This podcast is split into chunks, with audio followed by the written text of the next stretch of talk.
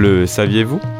Le taro est une plante herbacée aux tubercules comestibles, probablement d'origine indo-malaisienne, typique des régions tropicales où il a pendant longtemps constitué la nourriture de base de l'alimentation océanienne, au même titre que le riz en Asie, le maïs en Amérique du Sud ou le blé en Europe. En effet, le taro a de nombreux avantages alimentaires. Tout d'abord, il est très rassasiant et pas du tout désagréable en bouche. Ensuite, il peut très bien se conserver sous forme de pâte fermentée, ce qui lui permettait d'ailleurs d'être un aliment plus que bienvenu lors des périodes de disette très communes dans les climats tropicaux. Enfin, dernier avantage du taro, c'est qu'outre son tubercule, la tige et les feuilles de la plante sont aussi comestibles, ce qui augmente encore son potentiel alimentaire. Finalement, le seul inconvénient de cette plante, c'est qu'elle doit absolument être cuite pour être consommée, puisque le tubercule ainsi que les feuilles contiennent de minuscules cristaux d'oxalate de calcium qui, en cas de manque de cuisson, peuvent provoquer des démangeaisons dans la bouche ainsi que des troubles intestinaux.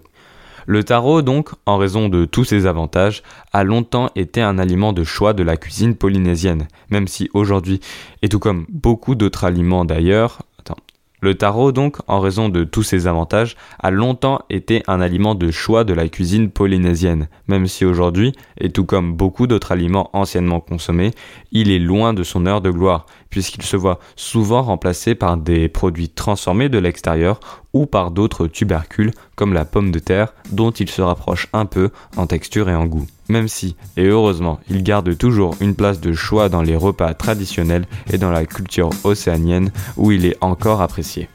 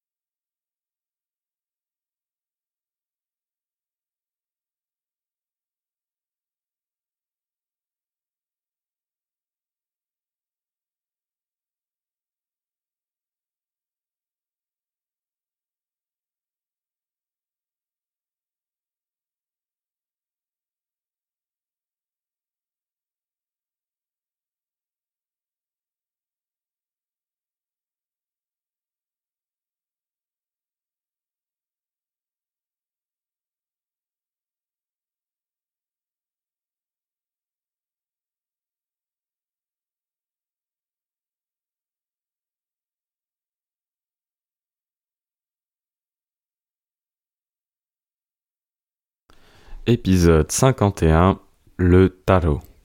Le saviez-vous? Le taro est une plante herbacée aux tubercules comestibles, probablement d'origine indo-malaisienne, typique des régions tropicales où il a pendant longtemps constitué la nourriture de base de l'alimentation océanienne, au même titre que le riz en Asie, le maïs en Amérique du Sud ou le blé en Europe. En effet, le taro a de nombreux avantages alimentaires. Tout d'abord, il est très rassasiant et pas du tout désagréable en bouche. Ensuite, il peut très bien se conserver sous forme de pâte fermentée, ce qui lui permet d'ailleurs d'être un aliment plus que bienvenu lors des périodes de disette très communes dans les climats tropicaux. Enfin, dernier avantage du taro, c'est qu'outre son tubercule, la tige et la feuille de la plante sont aussi comestibles, ce qui augmente encore son potentiel alimentaire. Finalement, le seul inconvénient de cette plante, c'est qu'elle doit absolument être cuite, puisque... Hum, finalement, le seul inconvénient... Finalement, le seul inconvénient de cette plante, c'est qu'elle doit absolument être cuite pour être consommée, puisque la tubercule ainsi que les feuilles contiennent de minuscules cristaux d'oxalate de calcium qui, en cas de manque de cuisson, peuvent provoquer des démangeaisons dans la bouche ainsi que des troubles intestinaux. Le taro, donc, en raison de tous ses avantages, a longtemps été un aliment de choix de la cuisine polynésienne, même si aujourd'hui, et tout comme beaucoup d'autres aliments anciennement consommés, il est loin de son heure de gloire, puisqu'il se voit souvent remplacé par des produits transformés de l'extérieur ou par d'autres tubercules comme la pomme de terre, dont il se rapproche un peu en texture et en goût. Même si, et heureusement, il garde toujours une place de choix dans les repas traditionnels et dans la culture océanienne où il est toujours très apprécié. Ok.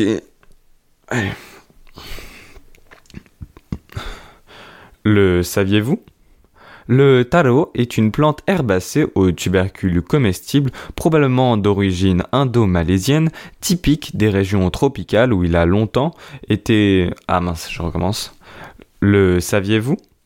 Le taro est une plante herbacée aux tubercules comestibles, probablement d'origine indo-malaisienne, typique des régions tropicales où il a pendant longtemps constitué la nourriture de base de l'alimentation océanienne, au même titre que le riz en Asie, le maïs en Amérique du Sud ou le blé en Europe. En effet, le taro a de nombreux avantages alimentaires. Tout d'abord, il est très rassasiant et pas du tout désagréable en bouche. Ensuite, il peut très bien se conserver sous la forme d'une pâte fermentée, ce qui lui permet d'ailleurs d'être un aliment plus que bienvenu. Ah. Ce qui lui permettait d'ailleurs d'être un aliment plus que bienvenu lors des périodes de disette très communes à l'époque. Ah mince, j'ai ce qui lui permettait d'ailleurs d'être un aliment plus que bienvenu lors des périodes de disette très communes dans les climats tropicaux. Enfin, le dernier avantage du taro, c'est qu'outre son tubercule, la tige c'est qu'outre son tubercule, la tige et les feuilles de la plante sont aussi comestibles, ce qui augmente encore son potentiel alimentaire. Finalement, le seul inconvénient de cette plante, c'est qu'elle doit absolument être cuite pour être consommée, puisque le tubercule ainsi que les feuilles contiennent de minuscules cristaux d'oxalate de calcium qui, en cas de manque de cuisson, peuvent provoquer des qui, en cas de manque de cuisson, peuvent provoquer des démangeaisons dans la bouche ainsi que des troubles intestinaux. Le taro, donc, en raison de tous ces avantages, a longtemps été un aliment de choix de la culture polynésienne. Putain, mais je suis con. Le taro, donc, en raison de tous ces avantages, a longtemps été un aliment de choix de la cuisine polynésienne, même si aujourd'hui est un... Mais c'est pas possible. Le taro, donc, en raison de tous ses avantages, a longtemps été un aliment de choix de la cuisine polynésienne, même si aujourd'hui, et tout comme beaucoup d'autres aliments anciennement consommés, il est loin de son heure de gloire, puisqu'il se voit souvent remplacé par des produits transformés de l'extérieur ou par d'autres tubercules comme la pomme de terre, dont il se rapproche un peu en texture et en goût. Même si, et heureusement, même si, et heureusement, il garde toujours une place de choix dans les repas traditionnels et dans la culture océanienne où il est toujours apprécié. Euh, est-ce que je fais une troisième? Je pense que la première était bonne. Hein. La première était bonne. Hein. Faut peut-être le début. Je refais le début parce que j'ai dit le tarot un peu bizarrement, mais juste la première phrase. Le tarot